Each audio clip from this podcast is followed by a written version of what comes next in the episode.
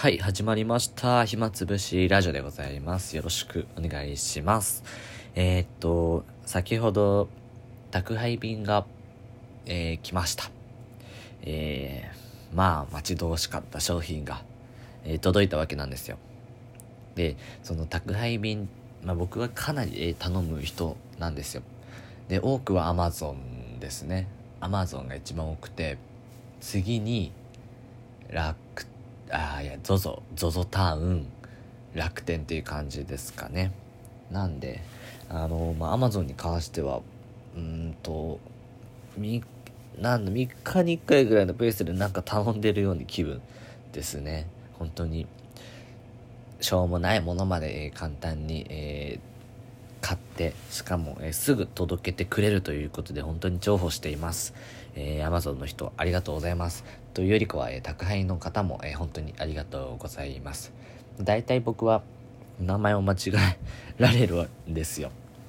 その、まあ、僕の名字とか名前とか、えーまあ、名字か、えー、知っている人は、まあ、ワンチャン気持ちが分かってくれると思うんですけど、まあ、なかなかこう読みにくい名前なので結構間違われますで、えっと、その度に僕がこう「いやなんとかですってこう指摘すると、あの、宅配の方がすごく謝ってくるんですよ。あ、申し訳ありませんって。次回から覚えますって。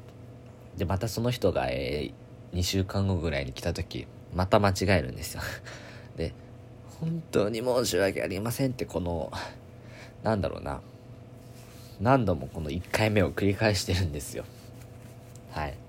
リゼロのような感じで、えー、ぐるぐる回ってるんですけど、まあ僕としては、えー、全然間違えていただいて OK というか、何よりもこう、お忙しい中ね、届けてくれたことが非常に嬉しいです。で、えー、僕はマンションにいるんですが、あの、下に宅配ボックスがあります。最近のマンションは宅配ボックスとかが、えー、設置されているところが増えてきているのかなというふうに思ってます。えー、宅配ボックスがあるかないかでマンション決めたって言ってもおかしくないくらいに、えー、僕にとってはこの宅配ボックスがあるっていうのは、えー、まずは大切な、えー、一つの決め手だったわけですよ。で、僕のマンションは4つあるんですよ、ボックスが。で、部屋自体はだいたい32ぐらいあるんですよ。なんで32分の4ということで、まあ、8世帯、ほとんどは一人暮らしだと思うので、8世帯っていう言い方よりは8人の方が正しいと思うんですけど、8人で1つのボックスみたいな感じで。で、大体ほぼ全部埋まってるんですよ。で、1回僕が頼んだものがこう2回に分けてきて、で僕がその家になかったということで、その4つの宅配ボックスのうち2つを僕が占有してしまったことがあって、まあ、こう、申し訳なさがすごくありましたね。あの、4つのうち僕が2つを占有して、もう1個埋まってて、あと1個空いてたので、まあ、なんとか、えー、救われたわけなんですけど、もしも全部埋まってたら、あのー、宅配ボックスに入れられず持ち帰るっていうパターンもあったと思うと、なんか、ね、ちょっと反省しました。うんでも、反省しましたとは言いつつも、僕はどうすればいいんだと。頼むのを減らせばいいのかというか、なんかその辺も難しいなと思って。で、そんな宅配ボックスなんですけど、えっ、ー、と、4桁の数字で、えっ、と、ロックとアンロックができるんですよ。で、今日びっくりしたのが、そのうちの宅配ボックスに張り紙が貼られていて、なんかね、宅配業者に向けての張り紙だったんですよ。で、あどんな張り紙なんだろうっていう風にこう見てたら、なんか、最近、その、4桁の番号を、そのい、勝手にいじってですよ。荷物を入れてもないのに勝手にいじって、ロックして帰るみたいな、そういういたずらですかね。が、なんか増えてるらしくて、そういうのやめてくださいって、その、業者さんにね、注意を促しているやつがありました。あのー、本当に、この罪は重いですよ。4つしかない宅配ボックスで、中身何も入れずにね、勝手にこう4桁を、えー、っと、設定して、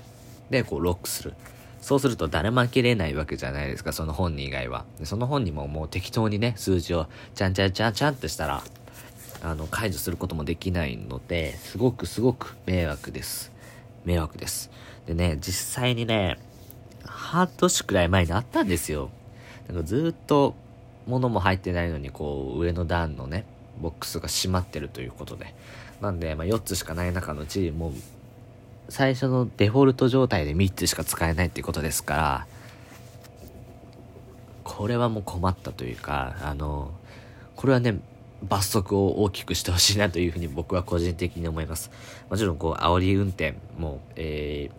あって、で、煽り運転のが、えー、厳罰化？厳しくなりましたよね。えっと、運転の方では、え、っと、なんかスマートフォンとか、カーナビとかを3秒以上ですかね、直視してると、えー、結構痛いポイントが、あ減点ですか、痛い減点がつくっていう風に変わったみたいですけど、この宅配ボックスいたずらみたいなのも、えー、っと、本当に許されないことですので、皆さん、えー、やらないように、え、していただけたらなというふうに思います。はい。でね、本当 Amazon すごい便利で、大体ね、その、寝る前にちょっとね、ふと、あ、あれ欲しいって思うこともあるんですよ。で、でももうお店どこも開いてないわけで、うん、まあ、どうしよっかなってなって、でもやっぱりこう、その場で頼むんですけど、翌日の夕方には届くんですよ。びっくりですよね。だって僕がこう、深夜に頼んで、もしもこう明日買おうと思ったら、えー、まあ、平日の場合ですけど、学校行って、で、その帰りに買うって感じなんですよ。で、こう学校帰りって大体夕方か、まあ、夜遅くなので、実質、僕がその、注文、あ、ネットで注文せずに、自分で買いに行くよりも早く届いてるわけなんですよ。アマゾンで買った方が。しかも楽に届くわけで、うん、そりゃアマゾン使うなというふうに思います。で、えっと、最近はなかなか本を Amazon で買うことはできないんですけど、明らかに本も、えー、Amazon で買うのがすごくお得で、実際その本って値引きできないんですよね。なんかあの、そういう法律がありまして、まあなんか本は値引きできないみたいです。1500円の本はまあ1500円なんですよ。まあ、中古はできるみたいですけども、えー、実際の、えー、書店の方ではできなくて、で、じゃあどう割引するか、どう差別化するか、他店と。他店と、えー、っと、まあ、競争で勝つかというと、それはポイントなんですよね。でも、まあ、どこもポイントはだいたい1%ぐらいなので、まあ、1500円買ったら15ポイントみたいな感じなんですよ。でも、Amazon は、さすが強気ですよね。ポイント10%ぐらいつくんですよ。なんで1500円の、え、本が、え、150ポイント。で、これ、5冊ぐらい買えば普通に本1冊買えるじゃないですか。今までこう僕たちが、え、書店でコツコツコツコツこう貯めてきたものがあるわけじゃないですか。10、え、10万円使ったら、そうですね。やっと本が1冊買えるっていう感じですよね。なかなかきついぞっていうののだったんですけど、アマゾンさんはもう1万円使わないで新しく本が買えたり買えたりするということはこのポイント制度の恐ろしさもやっぱねすごく、え、感じております。なので Amazon すごくいいなっていうふうに思う一方でこうまあ自分の周りの本屋さんがね街の本屋さんがこうだんだん縮小衰退していってるわけでなんかそれはやっぱ悲しいので僕は、えー、書店で、えー、買ったりはしますまあ、衝動でそのまま買ってしまうとかもあるので、そういう感じで、えー、使い分けてありますね。最近よく僕が通っている本屋さんが、えー、本コーナーを縮小させて雑貨コーナーを増やしてました。で、実際雑貨の方が、えー、利益が取れるんですよね。なんで、まあ仕方ないっちゃ仕方ないわけなんですけども、まあ、ぜひとも本屋さんにはなんか頑張ってもらいたいなっていうふうには個人的に思っています。はい、本日はこの辺になります。ありがとうございました。